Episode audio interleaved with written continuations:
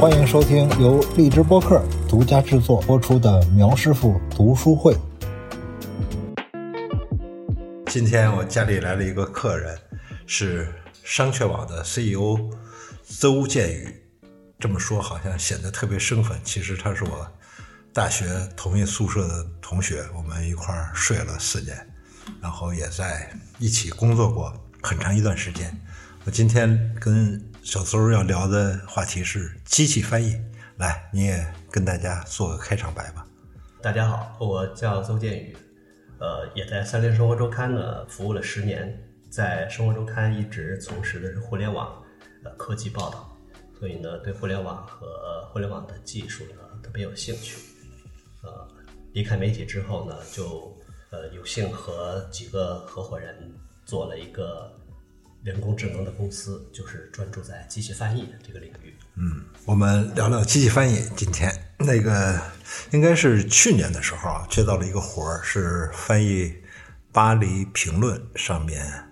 一篇作家专访，英国作家朱利安·巴恩斯的专访。我拿到这个稿子之后，因为当时已经听说了嘛，机器翻译啊，机翻这个东西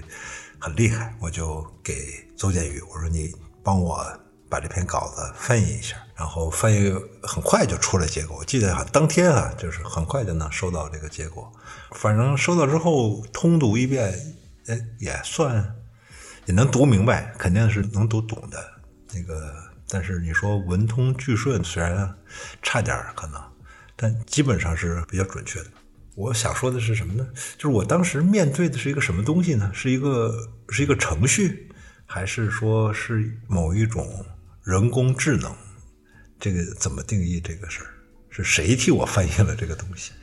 这个呢，对于一个公司来说呢，它其实是一个、一个活儿，嗯，啊、一个服务。那这个项目呢，基本上还是用技术来解决，嗯。那这技术解决呢，呃，具体到这本书呢，其实有几个环节，嗯，因为首先这本书的原版呢是一个 PDF 格式对， ，PDF 格式呢，其实翻译引擎是无法处理的，要变成微软的 Office 格式。嗯哼。所以呢，就有一个格式转换的工作。这个格式转换呢，其实是世界难题啊，都不是那么简单。呃，看着就是把 PDF 转成一个 Word 或者是什么呃，或者转成一个文本，一个 TXT，、啊，这个事儿都很难吗？哦这个事情非常难。哇、这个事情非常难的难处就是，因为 PDF 呢，其实是非常利于阅读的。是就是它的图文并排啊，然后呢，图上的这个文字，嗯，图说，嗯啊，让你阅读特别对，通畅，嗯，但是对于机器来说，嗯，在哪里折行，哪里分段，嗯，然后呢，PDF 还有左右分栏的这种格式，对，那么一般来说，Word 你是一句从头到尾嘛，是那有的时候机器会认为两段就是并排的，即使是分栏之后，它可能会认为一句到底，呃，从左读到右， 对，读完， 啊，同时呢还有这个图片，啊，图片哪一个文字跟跟图片是相关的，嗯，啊，图片里面的文字怎么处理？哦，是啊，图片里面的文字，对，嗯这其实有很多的技术解决的问题，嗯，呃，尤其是这种折行和图片啊，嗯，那么呢，这就需要有独立的一个流程，嗯，说流程呢，就是说有一个技术可以大部分解决这种呃，让它成为一个呃 Office 格式的，或者是 Word 或者 TXT，嗯，或者是其实 Excel 也 OK，嗯啊，但是呢。肯定还有需要这种折行啊、呃图片啊、这种格式的，需要人工来干预啊，啊，需要独立处理。嗯，所以呢，就是说第一个环节呢，就是呃，工程师嗯用那个软件把这个 PDF 嗯处理成翻译引擎可以嗯辨认的一个呃 Office 格式。嗯，对，这是第一个环节。第二个环节就我们就是称为跑机器了，就跑引擎，让引擎跑一遍嗯啊。这个速度呢，就跟人工嗯无人工无法比了。你可能一本书呃十万字二十万字，嗯，因为我们这个机器跑起来是毫秒级的是啊，所以你说你给我一个东西，我可能二十分钟给你处理完，嗯但是可能有。十五分钟，假设哈，这个比 例，十五分钟是在处理 PDF，嗯是人啊后面 对，后面五分钟嗯啊，几分钟就处理完这本书了啊，这个速度就是这么完成的。嗯不会再有人看一遍是吧？就是起码你给我的那个呃是不会有编辑。嗯对我是吧给你那个没有看，因为呃，你给我的时候需求，我理解是要先通读一遍，对对对啊，理解一下这本书大不概是什么一个状况，不是一个商业活儿，哎，就是一个小活儿。哎是是个阅读，为了阅读用的一个版本，所以呢就呃没有加人工干预啊，呃，我拿到那个稿子之后，我记得我发现的最明显的一个错误就是巴恩斯说他在牛津啊，说毕业考试我只拿到了二等学位，他哥哥也在牛津嘛，他哥哥在牛津读的是哲学，我哥哥拿到一等学位，一等毕业学位，但是那个机器翻译的结果就是我哥哥考了第一名，然后我考了第二名，他把这个一等学位和二等学位翻译成第一名和第二名。是不是如果说想让机器学习，就我必须把这个错误反馈给你，然后可能你会怎么说，在算法上介入一下，比如以后机器在遇到什么牛津啊、剑桥第一、第二的时候，它会斟酌这个到底是应该怎么翻译，是不是你们必须有这种反馈才能够让机器更好的学习？对，嗯，机器进步的源头就来自于正确的反馈，嗯，但是这个机器反馈有一个问题就是，你不能一对一的反馈，哦，比如说这次剑 桥啊，这是牛津牛 津嗯啊，第一名、第二名，你反馈给我。然后呢，其实我们工程师不能让机器马上在这一点上改，就是它没不是一个标准， 它是这样的，我不能像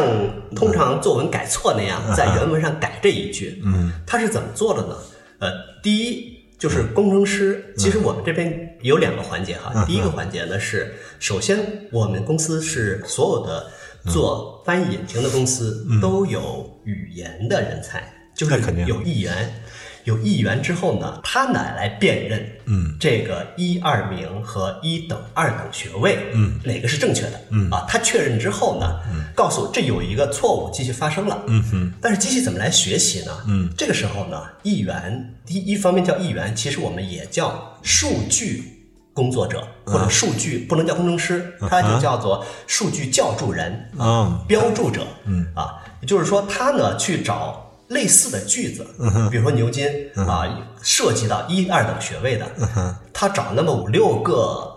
段落，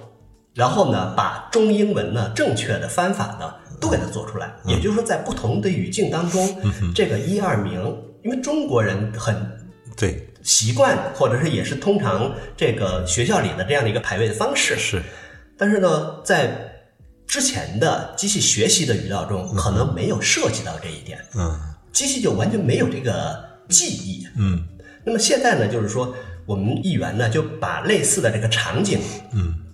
的就是中英文译文，上下文儿啊，就是、对，把上下文呢、都找出来作为一个案例，嗯，不能找一个，是找若干个，嗯，啊放到训练机器的数据当中，再下一次遇到的时候，机器大概率的能够把这个一二等学位给它翻出来，嗯，啊，这样一个过程，嗯，我第一次惊叹于这个机器翻译的这个力量啊，也是在有道啊，那个有道翻译它有一个网页嘛，其实有道有很多种服务，其中一个叫有道文档。我当时是拿到了一本书，是讲算术的，叫《极简算术史》，但是还没翻译完。结果那个编辑就说说你要想着急看，你把它拖到那个有道文档里面。跑一下就行。那是我第一次用那个有道文档，就是你拿一个 PDF 英文的 PDF，把它拖进去，拖到它那个对话框里面，然后立刻就这个分屏显示啊，左边是英文，右边是中文。那如果你想导出整个结果的话，它就给你出来一个二维码 啊，比如十块钱、二十块钱没，错哎，你就可以付了费之后立刻导出一个翻译结果出来，嗯然后你还可以等于对照着来看嘛，原文和英文对照着来看。这个我当时有点儿说，真是如获至宝的感觉，因为有些书我只是就想翻翻，就是比如说后来看了一本儿叫什么啊，沙皇末期的俄国农民，那是我因为看小说儿，看俄国小说儿，然后正好碰到了这么一个。专业的社会报告，那我就给拖进去看啊，二、十块钱付费，然后你看个半个小时，然后大概的意思看明白，哎，觉得特别好。我应该在有道文档上面已经花了可能有个一两百块钱吧，那个拖了好几本儿。我想知道的是，那个有道文档这个东西肯定是 to C 的一个业务，嗯，那你们公司做的业务，听你说好像更多是 to B 的业务，是哎，这个就是不同的公司好像都在做这种啊机器翻译啊，这个人工智能啊这方面的东西。那么，就是 to B 跟 to C 之间有什么区别，或者有不同的难度，还是怎么？应该有比较粗的分一下类的话呢，嗯大公司做 to C，啊，小公司做 to B，是这样的，就是说我们看一个 to C 的一个公司呢，呃，有道在中国很杰出的一个翻译引擎，当然还有百度啊，是不是还有科大讯？有科大讯飞，讯飞还有啊嗯什么呃，就还有其他的公司啊，就是 to C 的公司呢做这种翻译。那国嗯外当然最著名的是谷歌，嗯，还有必应，嗯啊，呃，其实 Facebook 的翻译引擎也很好，哦，这几家都有啊。都有自己的引擎，因为这是插一句话，就是机器翻译号称是人工智能皇冠上的明珠嘛，哦，是最早。做人工智能的是从机器翻译开始做，因为最早是有军事需求，啊，就嗯，军事情报的这种翻译需求啊，机器来处理比较快，啊，比较高效。嗯，那么 to C 呢，其实有一个难处。嗯，to C 你如果你要服务大众消费者的话，嗯，你必须涵盖所有的领域，是啊，不管是说大众生活领域还是专业领域啊，你不知道这读者会有一个拿出哪本书来让你翻。啊对，所以他们几乎要服务所有的需求。嗯，那对于一个引擎来说，那里面这个服务所有的需求，意味着你要在所有的领域，嗯，准备很好的数语料数据啊。训练引擎用的是语料，嗯啊，我们有两种语料，一种叫单语的语料，就是比如说我们中文的一个文本，嗯，可以拿进去。同时最好的呢是对照的语料，一个标准的中英文对照或者中法对照、英法对照。啊，这种对照的数据呢，嗯，呃，就是你可以想象若干领域，那就这种对照的数据会越多，这是第一个。嗯，还有一个像谷歌，它在一百多个语种当中，大部分语种都能够一一翻译。呃，这句话你再解释一下。比如说，世界上有一百多个语言，嗯，是那么呢，我们知道是中英，但是还有柬埔寨语、越南语、泰国语、西班牙语，还有更小的，还有那个非洲的语言，是啊，是有这么多语言，首先你这么多语言要有数据，同时呢，那中到非、中到越、英到非，那什么，比如乌尔都语到柬埔寨语，对，嗯也就是说类似的这种组合呢，就会有它哦其实太是多几了个倍哇几个倍哇数的增加，哇，是是是，对，就是第一个是你每一个语嗯种的语料要多，每一种对应的语料要多，嗯这是首先是数据层的啊啊，第二是训练层的，嗯，你要把这么多语言数据都给它训练出来，这是第二个成本。哇是，第三个成本就是，当你一个引擎是服务所有语种和所有地区的人的时候，你的服务器和带宽在各个地方的这个硬件、软件带宽资源的分配也是巨大无比的。嗯哼，所以这种时候就是，首先这是一个大公司才能做的啊。说一个例子，就是有道嗯哼，最早是一个做搜索引擎的公司，嗯后来它因为搜索引擎竞争太激烈，但是呢，同时它积累的数据够多，哦，所以呢，他后来是选了一个出发点，从有道词典、有道翻译引擎做起嗯来，现在做的很好、啊。但是呢，它的投资的量级是一个啊，搜索引擎，也就是谷歌这种量级，百度这种是量级是哇，你这么一说，我才算那个啊，有了一个概念，对，因为有时候我们就是 总觉得哎。中翻英，英翻日，就是三语对照，有点那个原来那个卡西欧电子词典那功能就已是经很不错了。但你要想这个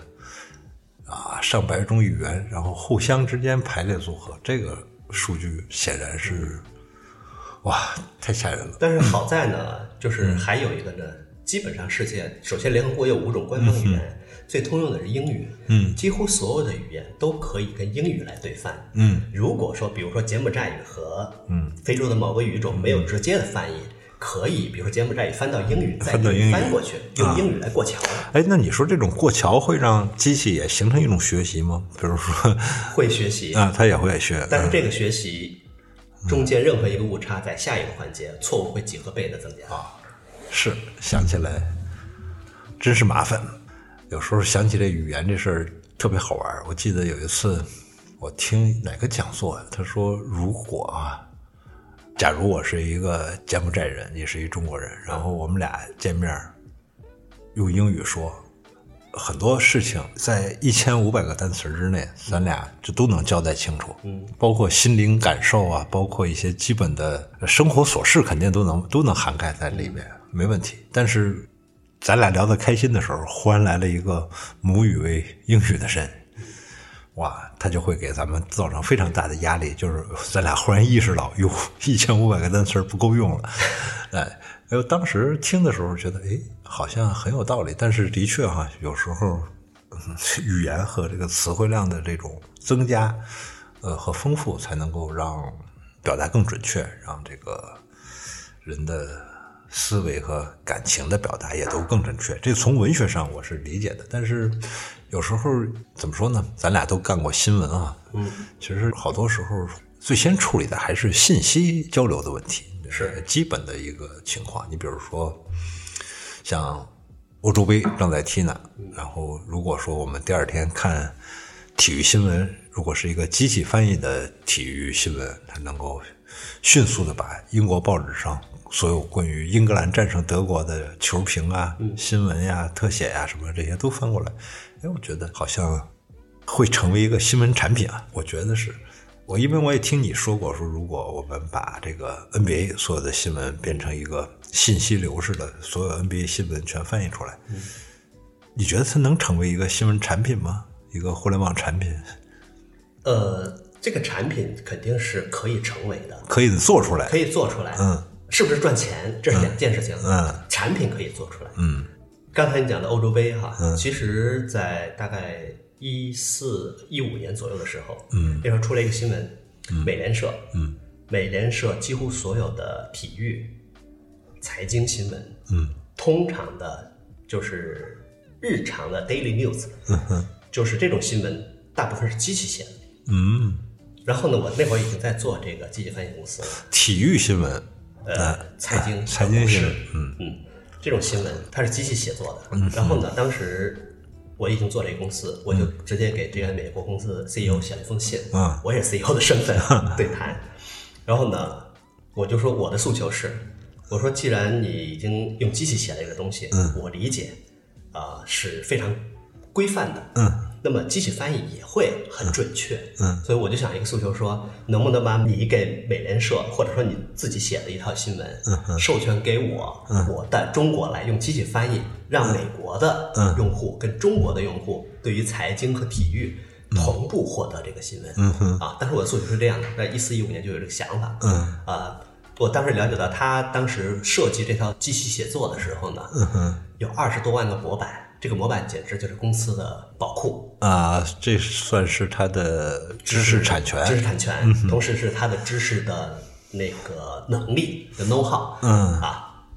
我是说，其实我的诉求是，你授权给我，同时把这模板给我，因为我只有拿到你的模板，我才翻译的更准确。啊嗯那这个东西对他来说牵涉到巨大的利益、啊。后来这个事情显然就没谈成。我然后我明白了，我可以这么粗俗的理解，就是原来我们呃要一些新闻翻译，可能只要一个版权啊，对啊，那现在这个其实它不只是版权问题，它是一个公司命脉，等于它如果有一对套方是机器写作 对的话对对啊，嗯机器和机器之间互相对话相对，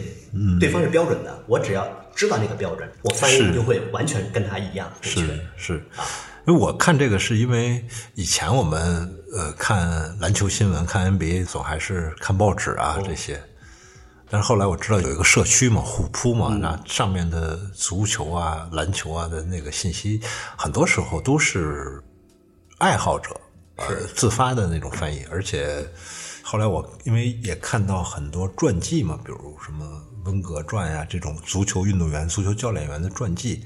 也都是由虎扑的那帮充满热情的这种孩子翻译出来的。这等于他们哎自己有热情，然后从小英语又好，在那儿先翻译一些新闻，然后很快就开始翻译传记、翻译书。其实你包括像《乔布斯传》，也可以说是一帮苹果迷是的，哎翻译过来的嘛。他哎就发现哇，这种自发的热情，他会怎么说呢？还是那种人的热情更重要嘛？就是在一个社区形成的过程中，你单有一个机器，好像呃，你你是怎么考虑？我呢，其嗯实也尝试着把 NBA 这个事情，啊我尝试往前做了一步。嗯啊首先呢，我给 NBA 的三十个球队，每个球队的主要新闻源，嗯包括它的官网，包括它的球迷社区，嗯包括美国主流媒体，嗯，给大球队做的独立的频道，啊嗯把这些东西我都都收集全了，嗯，基本上每一个球队有三到七八个主要新闻源嗯不等，像湖人和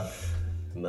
尼克斯，嗯他的新闻源就会非常多啊，主要的也有七八个，嗯，小球队至少有三四个。那这个源呢，我都收集完了，嗯然后呢，我现在也可以翻，嘛啊，就这个事情，我还跟这个苏洵和杨毅，嗯都聊过一次，嗯两个 NBA 解说员，嗯对，都聊过一次。他们呢，这个说是好东西，嗯但是不需要。嗯不需要是什么意思呢？第一个，从球迷的角度来说呀，说实话，大部分球迷还是看呃杜兰特、看詹姆斯，嗯，看他们的新闻啊，库里的新闻，嗯，明星，嗯明星，而且是 top 级的明星，顶流明星嗯顶，流 明星啊，就跟网红一样，顶流网红。犹他爵士的某一个角色球员，嗯这种新闻是基本上没有流量的。嗯但是你从一个新闻处理的角度来说，嗯，呃，从一个专业的记者来说，第一，你要预防偶发事件在任何地方出现一个什么新闻，你都能够掌握全；第二，你对于行业的观察来说，其实你对每个球队都应该有更多的了解与研究。你发言或者报道的时候，你可以选择、啊。但是呢，对于球迷来说，嗯，这种新闻其实主要的新闻已经就是顶流的新闻，他们已经拿到了，嗯非顶流的新闻他们不需要，这是第一个。对于记者来说呢，杨毅说的很清楚，嗯呃，苏洵本身是学外语的，他没有语言障碍，嗯杨毅他说他我的团队，嗯能自己阅读，嗯这个都是不用要求的，是这是默默认的一是个能力，是啊，所以呢，对他们来说也没需求。但如果说你给我一个免费的东西，我可以用，嗯，但是你这收费，啊，如果说你要找商业模式，我没有办法做，是是，哎，我倒是由此想到了这么一个事儿啊，挺好玩的。它可能跟积分还有点关系。就是原来我看足球吧，比如看曼联一场球，从电视上看到看完也就差不多了，这事儿就结束了。但是实际上，你随着这个社交媒体的这个丰富，那各种转会新闻，真真假假的转会新闻，赛前的一些小道消息，教练之间的心理战，然后包括赛后的这个球迷的反应，像那个啊英国一些电视台那些所谓名宿的那些评球的视频啊，你要看的话，这些东西是源源不断的，是是是是很多的。但非常好玩的是呢，其实我现在依赖的这种，比如曼联信心源，嗯，它往往是有几个做出人味儿的那几个人，嗯啊，比如我知道啊，有一个叫海淀蔡老师的一个女孩儿，在利兹学翻译的，然后哎，她做的那个关于曼联的一些采访啊，一些花边新闻，我觉得特别好玩儿。哎，就是传播者必须带有一点儿表演者的性质，嗯，然后呢，他才会在这个大众传播中，嗯，凸显出来，因为他赋予了一个传播者人味儿，就是对，人，他有自己的人设，对对对，这个为什么我说跟机翻有关系呢？我看机翻的一个特别要命的地方，我就觉得，哎，他没语气啊，那个新闻除外，就是特别，因为我让你帮我翻了几个文学理论书嘛，是看文学书，哇，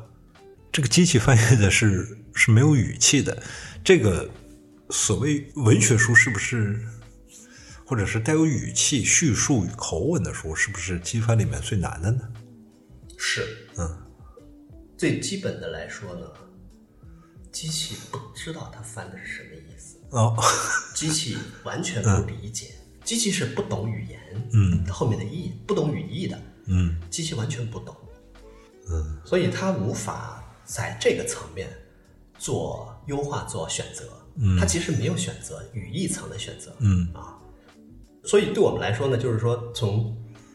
机器翻译面对的专业的、科学的文档，就是很有针对性，嗯也是有效的。呃，日常的交流，呃，就是传达信息，我要订个房、啊，我买个菜，这个东西都没有问题。嗯，但是在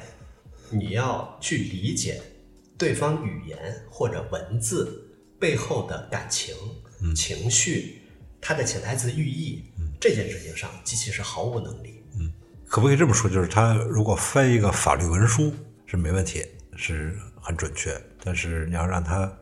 翻译一个小说就会可以很啊说麻烦。，对法律就是严肃的法律文档，机器翻译来说，准确度会很高。嗯哼，但是翻译人文类的，比如说严肃文学，嗯，啊，文学理论或者哲学啊，艺术类的东西啊，这些，比如说我对于一个音乐的讲解，我对于一幅画儿的讲解，嗯因为它是非标化的，每一个评论家、作者来写的时候，首先他理解不一样，讲述的语言也不是大家通用的标准。那这个时候，机器翻译就可能会出现很大的偏差。嗯嗯，好，我来读一段这个机翻的一个成果，让你们来听一听啊，然后可能读者就能够比较明确的知道这个问题在哪儿。我前不久让你帮我翻的一个《痛苦中的身体》这个书啊，然后你看他翻那个前言的时候是能够比较准确的本书的工作得到了许多机构和人士的慷慨支持，我希望在此向他们表示感谢。然后，一九七七年 NEH 的夏季补助金和来自医学人类价值研究所的研究基金，使得对美学、医学和政治文献的初步研究成为可能。这里边他可能省略了一个主语，就是我使我对这个初步研究成为可能啊，并资助了我他这又省略了这个我，他并资助了前往伦敦大社国际秘书会和蒙特利尔麦吉尔大学的旅行，没问题，这个是正确的啊，这个是前言里面表达感谢的那一段，它是能够很清楚的翻译出来，读起来你只要脑补一些他省略的句子就 OK 了。但是你比如说他进入到这个导言部分啊，就有点麻烦啊。这本书只有一个单一的主题，这是导言部分了啊。这个主题本身可以分为三个不同的主题：一是表达肉体痛苦的困难，第二，由于这一困难而产生的政治和观念上的复杂情况；第三，物质和语言表达的本质，或者更简单的说，人类创造的本质。啊也还好，最好把这三个主题想象成三个圆圈儿，因为当我们进入第一个最里面的空间时，我们很快就会发现，我们无论这是否是我们想要的，已经站在第二个更大的圆圈儿内，而我们一发现就知道我们一直站在第三个圆圈儿的中间，处于其中任何一个中心，也就同时处于所有的中心，啊、有点晕，就是这个我明白，它这三个主题可能是三个同心圆啊，只要进入一个就进入了其他两个，但是这个肯定是那个句词之间你就会要要等于你必须得要去编辑。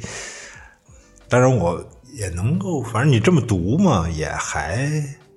也还行，但是它肯定不会产生美句子。肉体上的痛苦没有声音，但当他最终找到声音时，他开始讲述一个故事，也可以啊哈、这句子，但是他就是显然不如，就是前面他哎说岛屿啊，说你表示一些感谢谁资助了我这些简单事实的时候，他会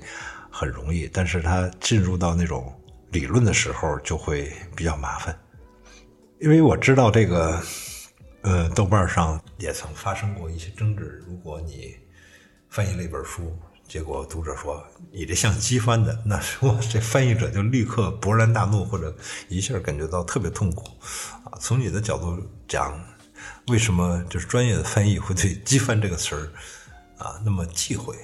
我觉得先让机器跑一遍，然后你自己再再再去润色，它不是也的确能省很多劳动吗？呃，是中国其实因为我们同时我这边也服务中国很多的外语学院，嗯，教翻译的。其实，哦，他们的需求是什么呢？呃，我们是给他提供做一套这个翻译教学的平台，嗯，就是可以让你们练习翻译啊，啊学习数据啊，学习这个词啊什么的。嗯哼，呃，是这样，中国其实一说翻译，嗯，呃，其实有两个大场景，一个是文学翻译或者人那文是翻译家，是这是第一个；第二个是外交翻译，是是每是年两会的明星呃，是那个张鲁什么的，这对这种议员，对，你说前一个就是许渊冲啊，这对 嗯些，陈冲最近对，所以呢，其实很多外语学校里面教翻译的是最早是学外国文学的，啊，来自文学翻译，啊。如果说我是一个文学翻译，你说我是机器翻的，其实不仅仅是语言上的冒犯，嗯，你感觉他在文学素养上他都受到了冒犯，嗯啊，有这种是冒犯是，他必须得先确立语气嘛， 是他先确定，不管我是个作者还是我是译著，嗯，确定我是一个嗯作者主人的这个身份，是对对，是真正的表达，而不是一个那呃是一个创作者，对嗯他要确所以定，这个是一个冒犯。第二个呢，就是说这个他可能是说这个你说我翻译水平不好，还不如这机器。嗯但是其 实从我们观察到的来说嗯呢，其实大部分的普通的译员，你在陌生的领域，嗯，真的在一个陌生的领域，也不是所有的译员对所有领域都能够翻译。哎呀，还真是不如一起。你比如说，让人一文学翻译可能去翻译一个法律的东西，他可能还真不如机器。说实嗯话，百分之九十都不如机器。哦，对，所以你必须在特定的场景、特定的需求上找到成本高昂的专业译者，你才能够达到真正专业的这种产出和需求。是你比如医学啊，呃科学这些对，嗯，是啊。然后呢，还有一者呢，就是他觉得冒犯，就是说，因为现在整个翻译圈，大家有一种人人自危的感觉，我的活儿是不是以后就机器就抢着干了，或者说我根本不需要了嗯，这个呢，我我也去过很多外语学校，老师和学生也都很关心这个问题。嗯呃，这个我们也自己也感受，就是现在呢，其实世界上，我们感觉日常的，就是你包括所有的电子文档，嗯呃，书籍，就是真正在跨语言中做嗯转换的这个文字，应该说超过一半以上目前是机器在做交流工作。啊嗯，机器在做，然后呢，人会做一部分。那这是现状。嗯，未来呢，大家以为说机器做百分之九十，人做百分之十啊，这但就让步了。嗯但是其实我们自己觉得来说呢，就是未来可能议员的工作会发生一个很大的变化，嗯是呃，大部分的这个专业类的、科学类的文档，嗯百分之九十五可能都是机器来完成。哦，啊，然后呢，那个时候人主要做两件事情，嗯哼，一种是创作性的翻译，嗯就人文类的小说、诗歌、嗯文艺类的啊，哲学，这是你需要有理解，其实需要有用母语来表达，嗯是这是两个过程，一个是理解，一个是表达，是嗯这其中有很重的创作，那这个机器是完全做不了，这是第一件事情，我们称为艺术性的翻译啊，这个可能未来在整个翻译的交流领域里面，这百分之一。啊，那百啊，分之九十五、九十八都是机器在做，还有一部分呢，人在做什么呢？人在做刚才我说的，你在做语言的数据，啊，哪些工作机器做的不好，你来做标注、啊，你来做校正。嗯我们未来是这样的一个工作，嗯啊，当然还有一个场景就是说，刚才我们讲到的，其实翻译呢有几种需求，嗯一种主要的需求是交流、阅读，嗯但是还有一种很严肃的需求，嗯，政府和商业用的法定文档，嗯那种文档呢，机器可以做基础的工作，但一定要有专家、嗯专业议员、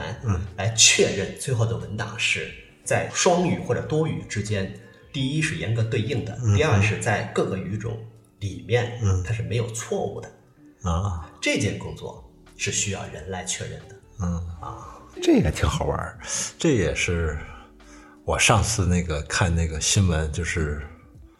中美一次会谈的时候那个翻译，然后他们由此产生的一个讨论，就是讲中国议员的那个发音，嗯啊，原来他们肯定要说英音或者说美音都没问题，但是他们会被训练成为一个既不是英音又不是美音，但又肯定不是中国口音的一种语言来表达我们自己的地位啊。啊，这其实也是也是一些细微之处哈。这些细微之处，刚才你说，呃，机器做不了。我来举个例子啊， 因为怎么说呢，很多时候翻译是最好的语言训练嘛，就是你要想对自己的母语感兴趣，你最好学另外一种语言，然后知道另外一种语言是怎么运作的，你才对自己的语言、对语感有更深的这种体会。嗯，我有时候跟别人聊这个语感问题的时候，我经常举这个例子，啊，这个是法国小说家尤瑟奈尔的一句话。第一种翻译是，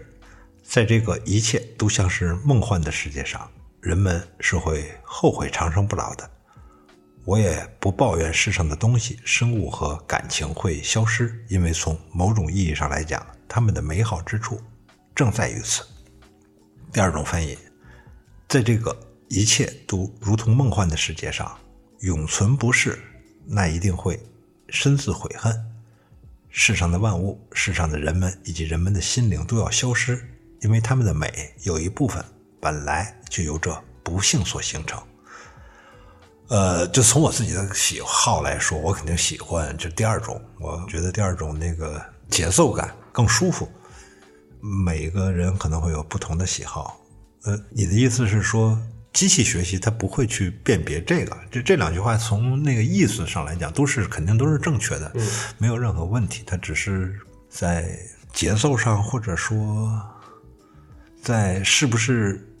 使用一些成语上面，比如说“永存不逝”“深自悔恨”，就这些中文的成语上面，你是不是会选用成语，或者是不太选用成语？这可能确立不同的一种风格嘛。哇，你是说机器很难，或者说机器也没有必要去太深入的去探究这种什么节奏感啊、韵律啊这些文学上的事儿，是吧？没法学的。机器目前是不做这件事情。嗯，其实有挺有趣的。嗯呃，谷歌引擎开始起来的时候，呃，就是一六一七年的时候，嗯谷歌引擎的负责人是一个德国人。嗯然后呢，你知道他说了一句什么话？嗯，那哥们叫奥拓啊，叫什么来着？他说一句话，嗯，谷歌引擎团队每开除一个语言学 家，我们的标准，我们的准确度就提高哎，一分。我听我听过这个， 我听过这句话对啊，我听过这就句话，是，所以呢，就是说，其实从引擎训练的角度来说，其实非常的冷酷。嗯机器当然是冷酷的，嗯它只会数学。嗯它这意思是什么呢？呃，我给的语料嗯越多，我在你认为是正确的语料当中，哪个句式或者哪嗯个词用的最多，我就认为哪个是我需要选用的。这，OK 是最简单的 OK，逻辑。明白，对嗯，所以你就刚才讲到的，就是说，其实文学艺术很多时候是因为很个性的表达和自己的节奏、韵律的这种对，就是把用握。遣词造句上，它就不要跟那个对最通俗的那个一是样啊，那这里面呢，就有一个，啊就这是很好玩的事情。就是说刚才讲到的，目前，嗯，翻译引擎的训练里面其实是没有语言学的成分在里面，嗯但是目前的阶段的翻译引擎用的算法叫呃多层神经网络的算法，这是一种算法。嗯呃，基本上一八年到现在三年多左右呢，业界认为它的能力已经到顶了。嗯，下一步怎么进化？其实大家也有一种主流的讨论的方案。嗯，是现在我们再把语言学家请回来，嗯再请回来来学习语言的规则。嗯啊，但是呢，这是只是目前在讨论，还没有实现。嗯，这是一个方面。嗯第二个方面呢，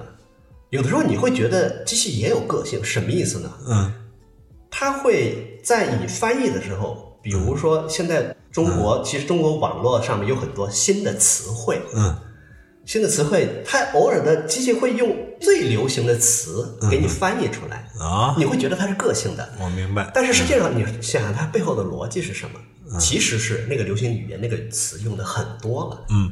它把这个新的语料放进去之后，它用了。啊嗯但是你你从文字的角度，你对于一个翻译的东西来说，你会觉得一个美国人说一个中国的这种，比如说靠谱这种这嗯种词的时候，你会觉得啊，这个机器翻译很厉害，很就是已经做的很个性嗯了，会还知道语气，但实际上背后的逻辑还是数学。明白，嗯，它其实是正好是相反的，就是机器学翻译的那一套，起码是跟那个文学表达的那一套正好是相反的。没这错这样我就能够理解。比如说，你跟我说过，说这个机器现在能翻一些网络上的小说啊，是啊，玄幻，但是它可能最难的，让它翻金庸可能就会很难，是吧？嗯是这个逻辑吧？它翻玄幻现在能到什么水平？现在我这边公司做了两年多这个网络小说的翻译，嗯，啊我称为叫做消费文字，消费文学。为什么要把中国的玄幻小说翻译成英文？是吧？对，因为中国的网络小说啊在全球的市场是嗯非常发达的，嗯，营收是百亿级的，你呃，就是中国在网上看各种小说的这个市场是在世界上是独一份儿的，是吧？是最大的。最大的，嗯对，像起点文学啊，纵横文学啊对，百度文学啊，这些嗯，都是奇葩。我就想，这对别掌门文学为什么要看这个？但是你知道，中国人数众多，嗯有日常，其实有消费这种，就是我就看个故事，是嗯我就看个情节，我看个霸道总裁，我看看修仙，看信息推进，就是看故事情节的推进，不看语言。嗯，是他只看这种情节和人物命运的时候呢，嗯其实机器翻译基本上可以完成。你翻译成英文干嘛呢？这样卖 IP 啊，是到到国外市场上让国外人也看一看我们 中呃国， 是有为什一么？些，如果说你忽略这个完全重的这个中国背景的，嗯，其实比如说霸道总裁，这可能在拉丁美洲也可能发生，嗯这种故事，嗯啊，有些玄幻的故事，嗯，那没有大背景的，嗯啊，当然也有一些外国的爱好者特别喜欢中式的什么武侠啊，也有一批，但是从更大的范围来说，忽略背景的是同样他们也需求的，嗯，所以呢，中国呢有一批我已经有了一个版本了。嗯、我只要给它翻成一个外本，我这样的成本很低，我就直接推到国外去。嗯啊，作为一个启动国外网络文学市场的这么一个就是版本，但是这网络文学动不动就上百万字，但是那个机器跑起来也也很快就给机器跑起来，我们我同事现在给一些机构一个礼拜翻译几千张啊，上万张嗯啊，这很简单。嗯呃，就是就是这个会很快，因为你有一个版本了，机器跑完了，这个这是很快的。网上看全本《鬼吹灯》啊，英文版，然后呃，但是嗯你知道，在网上呢读东西呢，它是两种，一种是收费，一种免费的。基本上呢，目前来说呢，这些公司呢是把机器翻译呢当做一个免费的发出去。嗯嗯。而且它发小说呢是分阶段发的，发一张两张。嗯。文化输出，反正我们文化输出了，对文化输出，它如果说发现哪一部小说嗯读的人特别多，啊哈他就开始有个预收费。啊嗯他觉得要开始收费有那什么了，那这时候机器翻译之后呢，他会再加人来做一个修正。呃明白明白，对，哦，就是 反正我先都翻着了，然后是哎，你哪个有人认真看了，我就把它好好的给它拾掇拾掇，啊对，哦从网络公司来说，这叫冷启动，哦，就是我最低的成本我来做启动，到了一个阶段要收费了，我再投入更多的成本。嗯明白这是一个明白投入的策略。嗯啊，但是在这个机翻里面呢，就是尤其翻网络小说，嗯哼其实日常的翻译里面，机器有一个非常大嗯的顽症、不好解决，就是人称和指代。嗯哼，在英文里面，人名、性别是相对清楚的，对因为，he 人 she，嗯，对德文、俄文、法对文都有很清楚的阴阳性，嗯对，但是中文里面呢，有很多的时候，嗯，你是不确认这个人是男和女的，嗯，尤其是新一派的玄幻啊、修仙啊那种小说，啊，那些人名儿你是不知道他，尤其外国人和机器嗯是根本不知道他是男女的，这是第一个问题。嗯，还有一个问题就是，比如说这个呃张无忌他是帮主，嗯啊，还有前帮主，嗯嗯哼，当时叙述到当两个帮主在一起的时候，底下有一个人说：“嗯帮主，你怎么样怎么样？”啊然后呢哦，这个机器就不知道这个词指的是哪个人。对这个词儿到底指的是杨顶天还是张无忌？对，这里面就有很多的这种，就是这种指代嗯啊啊，呃，指代和人称，这是我们跟嗯公司交流的时候，他们有很大的意见。 嗯但是机器你就知道，机器其实是不理解嗯。有一些词对应的，其实这也是一种语义。那就不理解，他不理解故事。他不理解这个这是最简单的语义。嗯一个名字指某一个 人，是是，但这个他根本不理解。嗯这是机器目前完全不理解、不能解决的问题。所以外国读者有的时候也是，他说你这个人一会儿是 he，一会儿是 she，你到底嗯他到底是个男是个女？这种外国读者有这种提问。嗯但是呢，你知道一部网络小说上千章，嗯不可能人去来校正张无忌一会儿是个男的，我给他改成一个他，嗯对一会儿再改成那个，嗯人没有办法来改，人改的话成本就特别高。明白了，这个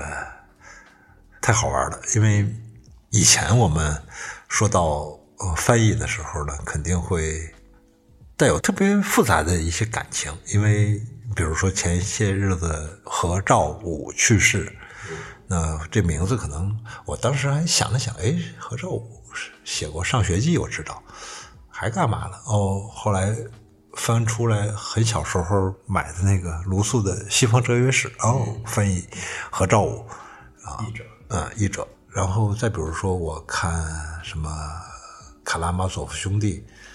啊，《藏中伦》，然后看那个《往事与随想》的那个翻译是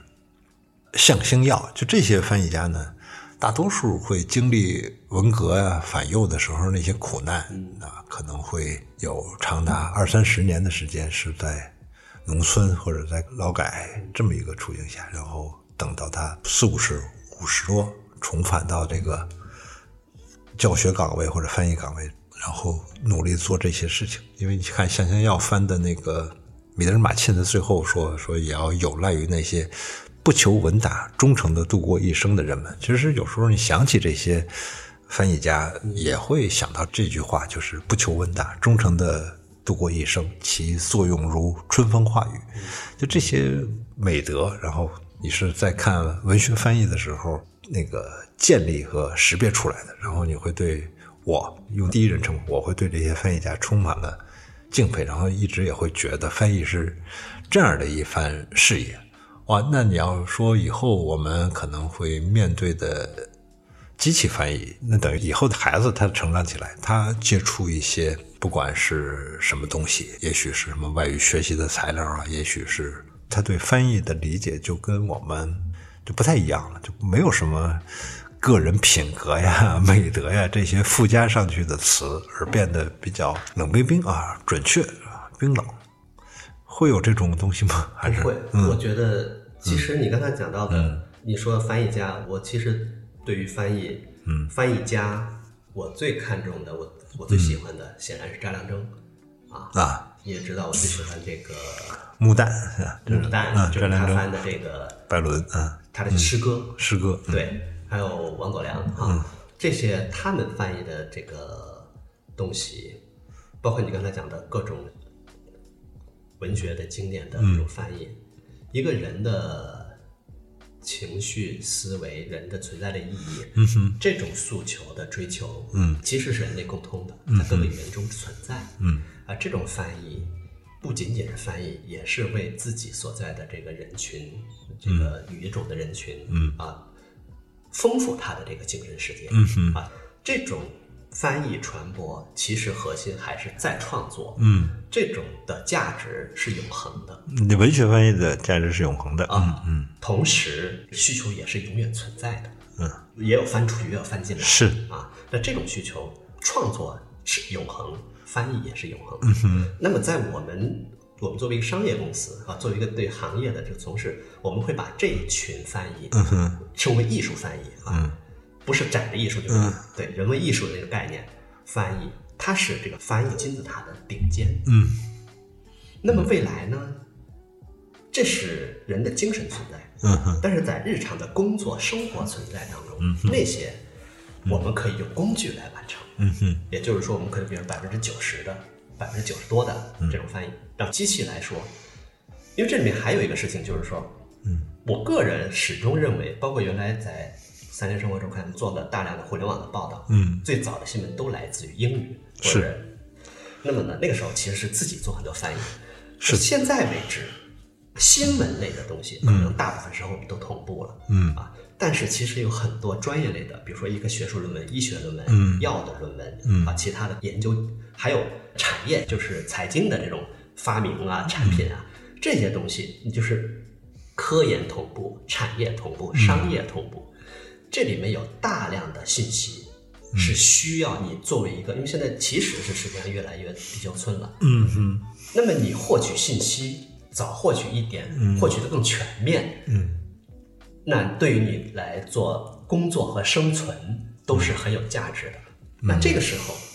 那机器翻译一定是最需要的工具，就是你在某一个领域是，你获得全，就是我有两个关键词，一个叫全量，嗯哼，一个叫实时。嗯哼，也就是说，你在这边就跟刚才讲 NBA 一样，明白，你跟美国读者看到的新闻是同步，而且是同量的。嗯。啊，这种需求是是存在的。是，我知道，我我知道，因为我刚才说的那些，我说的是学习路径，就是以前我们肯定小时候先看《简爱》，然后可能看一看《简爱》的中英文对照本，然后知道翻译啊、是这么回事。但是你看现在小孩儿，他可能